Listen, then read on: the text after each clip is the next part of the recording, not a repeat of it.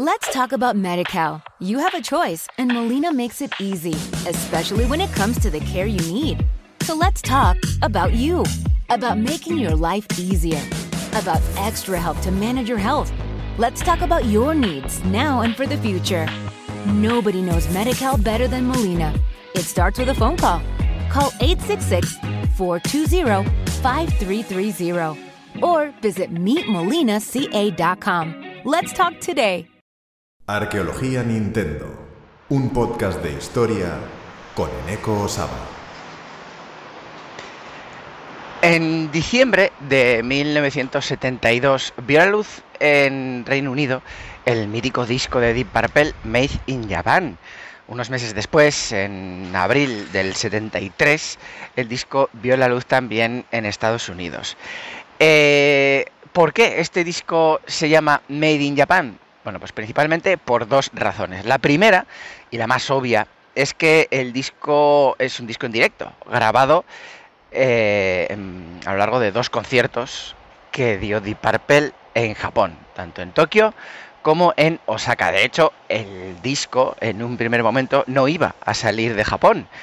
Eh, iba a ser un disco que iba a quedarse pues, en, el país nipón. Pero bueno, finalmente consiguió cruzar el, Pacífico. De hecho, el disco en Japón se llama Life in Japan.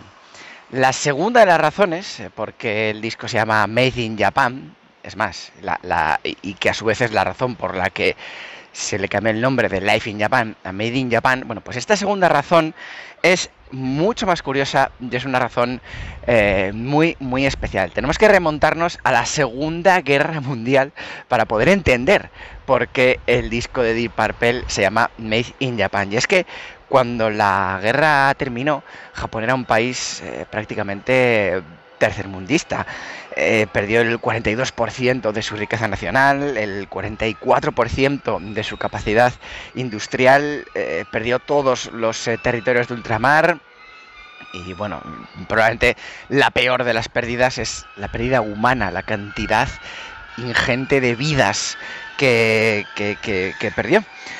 Eh, hemos hablado ya de cómo eh, Nintendo, cómo Nintendo se había afectada por esta guerra, principalmente algunos de sus eh, trabajadores. Ya hablamos, cuando hablamos de la vida de Gunpei Yokoi, como, bueno, Gunpei Yokoi nació en 1941, bueno, pues cómo su familia se veía afectada, ¿no? Cómo los primeros años de vida de Gunpei Yokoi, pues fueron duros, precisamente por la situación que rodeaba a su familia. También cuando hablamos de Masayuki Uemura, en el caso de Masayuki Uemura, el padre de la Famicom y de la Super Famicom, pues eh, cómo la guerra afectó a, este, a este gran trabajador de Nintendo, bueno, pues fue mucho, mucho más eh, acuciante. Y es que eh, Masayuki Uemura, que nació en 1943 en Nara, bueno, pues su familia se vio obligada a, a emigrar se vio obligada a irse a Kioto precisamente por un bombardeo que aconteció en su, en su ciudad, en, Nara. Eh, bueno, tras la capitulación sin condiciones de Japón en la Segunda Guerra Mundial, pues Japón pasó a ser un país ocupado un país ocupado por los países, eh, por las fuerzas aliadas, sobre todo por Estados Unidos, eh, eh, siendo digamos el líder de esta ocupación, el, mítico Douglas MacArthur. La idea de la ocupación, pues la de siempre, cuando Estados Unidos ocupa un país extranjero, el reconstruir el país, reconstruir Japón, de forma que no pudiera alzarse de nuevo como una amenaza militar, por lo que uno de los eh, pasos, uno de los, de los hechos que, hizo, una de las acciones fue desmilitarizar el país y cerrar todas las fábricas dedicadas a la industria bélica. En el año 47 se estableció una nueva constitución, la cual eh, fijó el gobierno con base en una monarquía parlamentaria y dispuso una firme separación eh, de los poderes. La ocupación duró entre el 45 y el 52, momento en el que Japón volvió a ser un país libre nuevamente. Y ahí es donde comenzó su resurgir, pasando de un país, como ya he dicho antes, casi casi tercermundista, a, ser bueno, pues una de las mayores potencias económicas del mundo. Entre 1960 y 1990, el PIB de Japón se multiplicó por 6, llegando a ser eh, la segunda potencia económica mundial.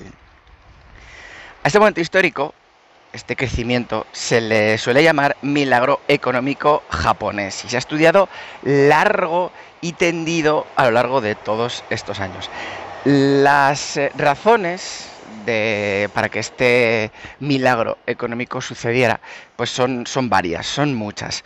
Por un lado, la suerte, siempre es importante en estos casos. La suerte eh, para Japón, la mala suerte para el mundo. Y es que a inicios de los años 50 comenzó la, bueno, estalló la guerra de Corea, una guerra en la que Estados Unidos estuvo muy, muy envuelto.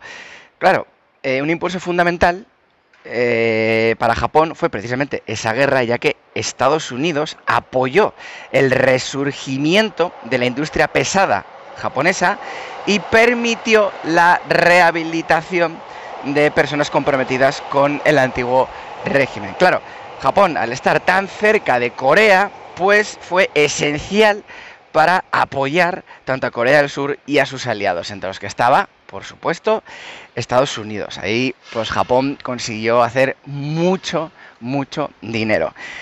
Por otro lado, Japón tenía prohibido tener ejército. Efectivamente, Estados Unidos estaba obligada a intervenir y defender a Japón en caso de que ésta lo necesitara. Entonces, claro, un país que no tiene ejército sí que tenía una fuerza interna de defensa, pero no un ejército como tal, pues claro, no tiene que invertir en defensa. Ese gasto se lo ahorraba.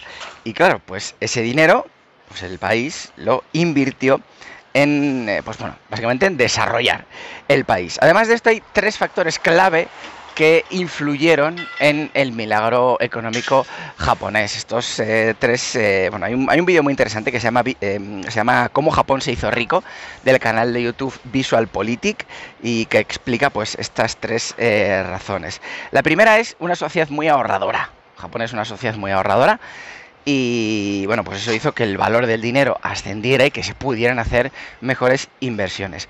Por, otro, por otra parte, el gobierno invirtió muchísimo dinero en educación, tanto antes de la guerra, y ya lo venía haciendo, como después de la guerra. Esto lo que hizo es que en poquitos años Japón pasase a ser el país mejor formado de, toda Asia.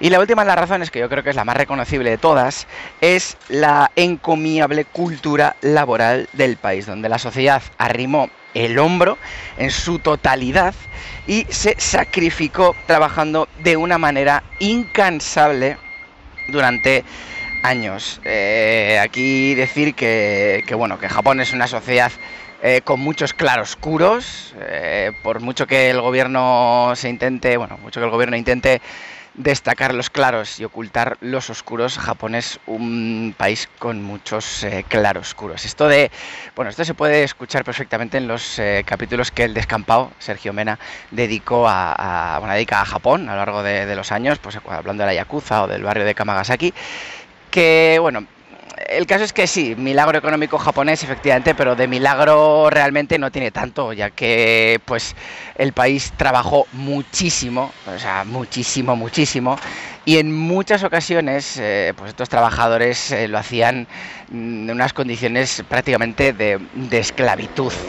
La presión a la que se ejerció a la ciudadanía pues para sacar adelante el país fue monstruosa. De hecho es que hay diferentes eh, retazos de todo esto. Japón yo creo que es el único país en el que existe una palabra para definir a la gente que fallece por exceso de trabajo. Son los karoshi. Es una palabra que significa eso. O sea, en Japón anualmente muere gente por trabajar en exceso.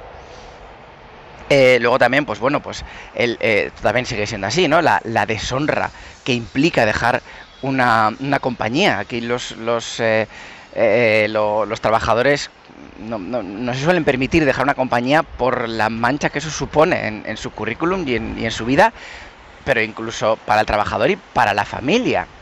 Y luego también, eh, que esto también se ha visto afectado en, Nintendo, eh, bueno, pues en muchas ocasiones hay gente que no es capaz de soportar todo el peso del trabajo, todo el peso de llevar la familia adelante, todo, toda la responsabilidad y gente que directamente desaparece.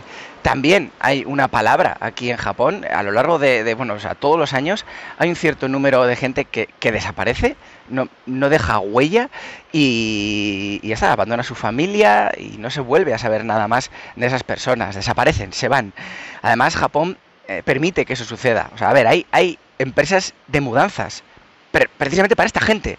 Si yo ahora quiero desaparecer y abandonar a mi familia, hay empresas de mudanzas que en una noche me, recogen todo y en casa y, me hacen una mudanza express, de solo de mis cosas. Y existe una palabra para definir a esta gente que ahora mismo se me ha olvidado y no lo tengo apuntado en el guion, así que bueno, ya, ya, si se me ocurre, ya, ya, ya, os, lo, ya os lo diré. Eh, bueno, a ver, he dicho, Nintendo, Nintendo se había afectado precisamente por este tipo de casos. Recordemos, contextualicemos, fundador de Nintendo, Fusahiro Yamauchi, su sucesor, como Fusahiro no tenía hijos, bueno, pues casó a su hija con un trabajador ejemplar, con Sekirio Kaneda. Vale, Sekirio Kaneda, segundo presidente de Nintendo, tampoco tuvo descendientes masculinos, entonces casó a su hija con un trabajador, con... Eh, eh, jolín, Shikanoyo Inaba. Bueno, pues Shikanoyo desapareció. Sicanoyo es una de esas personas que no pudo con la presión, con la idea de que en un futuro fuese a dirigir Nintendo, la presión le pudo y abandonó de la noche a la mañana a su familia y nunca más se volvió a saber de él. O sea que realmente eh, es un... Yohatsu, ya, se me, me, me he acordado. Las personas que desaparecen son los Yohatsu. Pues bueno, Volviendo a las razones, volviendo al milagro económico japonés, todas las razones que está explicando hizo que el país poco a poco resurgiera, se hicieron grandes inversiones, se impulsaron sectores clave como la automoción y la electrónica, creo que esto de la electrónica eh, todos lo tenemos presente, de hecho bueno, pues con, con, empresas sempiternas, compañías del día a día que vemos nosotros, pues como Sony, Panasonic, Sanyo, Aiwa, bueno, pues todas estas empresas, bueno, todas no, pero muchas de ellas fueron fundadas ex profeso para impulsar el mercado en aquella época. De hecho, Aiwa, Sony y Sanyo nacieron entre el 46 y el 51. O sea, muchas de ellas nacieron en esa época precisamente para impulsar este sector. Japón empezó a hacer las cosas muy bien en estos sectores y poco a poco se fue convirtiendo en una especie como de fábrica mundial, exportando muchísimos productos. Japón estaba en muchísimos sitios, estaba en todos los lados. Eso de ver Made in Japan en los productos de uso común era algo muy frecuente, tan frecuente que la revista Time en 1971, em, recordemos un año antes de que viera la luz el Made in Japan de Deep Purple, bueno, pues la revista Time abrió su número de mayo del 71 con una portada que decía How to cope with Japan's business invasion, es decir, cómo hacer frente a la invasión de Japón en términos de, negocios, por supuesto.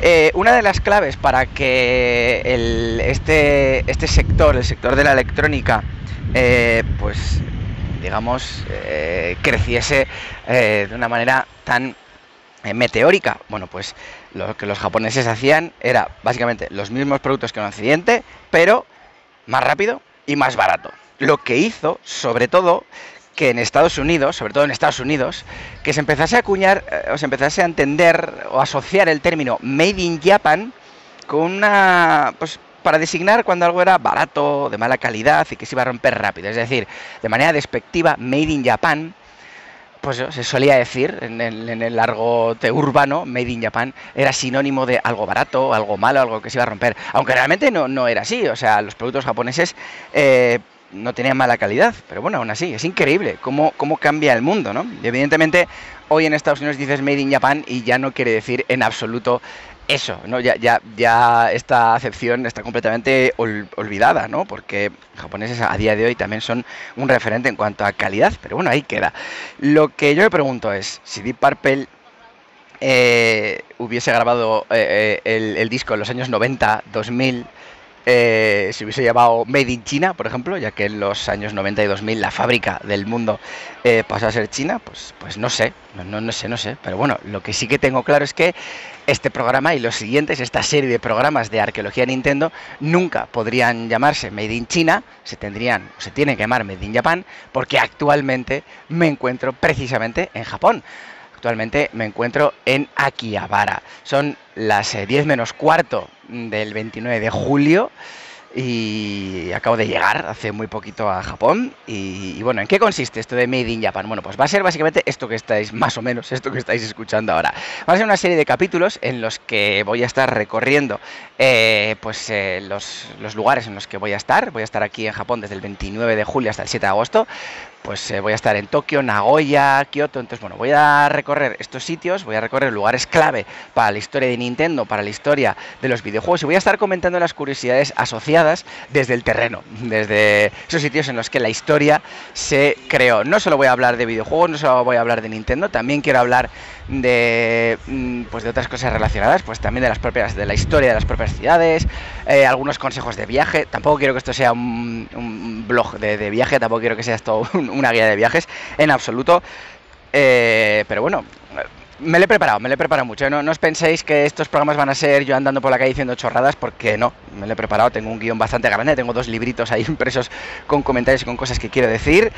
Y bueno, también deciros que este tipo de programas intuyo que no son nada fáciles de hacer. Esto de ir andando por la calle y hablar y que es algo dinámico, fluido y no creo que sea fácil. Así que bueno, un poco de, paciencia. Paciencia también con el sonido, porque estoy grabando aquí con unos cascos y, y bueno, no sé yo cómo se va a escuchar de bien, pero bueno. Vale, la principal inspiración para hacer este tipo de programas, bueno, pues eh, seguramente en el mundo de los videojuegos haya también otros compañeros que hayan hecho algo parecido en algún momento. Sé que no es lo más común, por eso también me gusta hacer esto, porque creo que en el, en el mundo del podgaming pues es una especie como de, de, novedad. Pero bueno, mi principal inspiración es el podcast Dentro de la Pirámide de Nacho Ares, un podcast dedicado al Egipto faraónico que en, el, en septiembre del año 2021 pues hizo un programa llamado Especial desde Giza, eh, precisamente en la esplanada de Giza, en las pirámides. Cuando yo lo escuché, dije, ostras, que hacer lo mismo, pero en Japón. Entonces, hablaremos mucho, muchísimo de videojuegos a lo largo de estos capítulos, pero como ya he dicho, también otras cosas relacionadas con, Japón, con sus ciudades y, demás. Entonces, eh, vale, ¿por qué he decidido publicar estos capítulos en verano? Bueno, principalmente porque es ahora cuando estoy aquí y no en invierno. Y bueno, pues porque verano al final es una época en la que muchos compañeros del mundo del, del podgaming están de vacaciones, no están publicando nada, entonces bueno, yo creo que es una... Con esto no quiero decir, bueno, pues que como nadie está, como la gente está publicando menos, pues yo os publico la primera mierda que se me ocurre, no, tampoco, tampoco, pero bueno, pero sí que es cierto que es un periodo que se presta más a hacer pues este tipo de cosillas, estas novedades y bueno, pues estas, estas cosas un poco más diferentes, así que bueno, no tengo ni idea de cuántos capítulos van a ser, de cuánto van a durar, de cuándo los voy a publicar, solo sé que aquí y ahora empieza Made in Japan. Os espero en la siguiente y primera entrada de esta serie, además por todo lo alto, ya que va a ser en Akihabara, una de las mecas de la cultura otaku, del mundo de los videojuegos, tanto arcade como retro. Así que, bueno, nos vemos. Agur.